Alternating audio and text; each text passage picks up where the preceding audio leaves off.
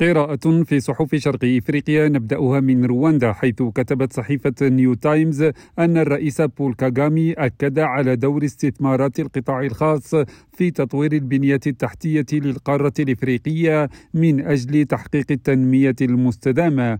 وأشارت الصحيفة إلى أن كاغامي أبرز التقدم المسجل في تطوير البنية التحتية خلال السنوات القليلة الماضية مشددا على أن فجوة البنية التحتية في إفريقيا لا تزال كبيرة.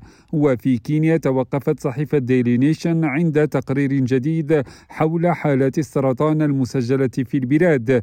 مفيدة بتسجيل أكثر من 42 ألف حالة إصابة جديدة بالسرطان سنويا من بينها أكثر من 27 ألف حالة وفاة. وقالت الصحيفة نقلا عن التقرير أن شخصين من كل ثلاثة أشخاص يتم تشخيص إصابتهم بالسرطان يفقدون حياتهم جراء هذا الداء نتيجة للتشخيص المتأخر للمرض. وفي إثيوبيا اهتمت صحيفة إثيوبيان هيرالد بموضوع بناء قدرات الشركات الخاصة والمؤسسات المالية لجعل سوق رأس المال أمرا واقعا. وذكرت الصحيفة بتنظيم مائدة مستديرة حول الموضوع من طرف غرفة التجارة والجمعيات القطاعية في أديس أبيبا وهيئة سوق رأس المال الإثيوبية مشددة على أن تحسين سوق رأس المال على المستوى الوطني يتطلب مؤسسات مالية قوية.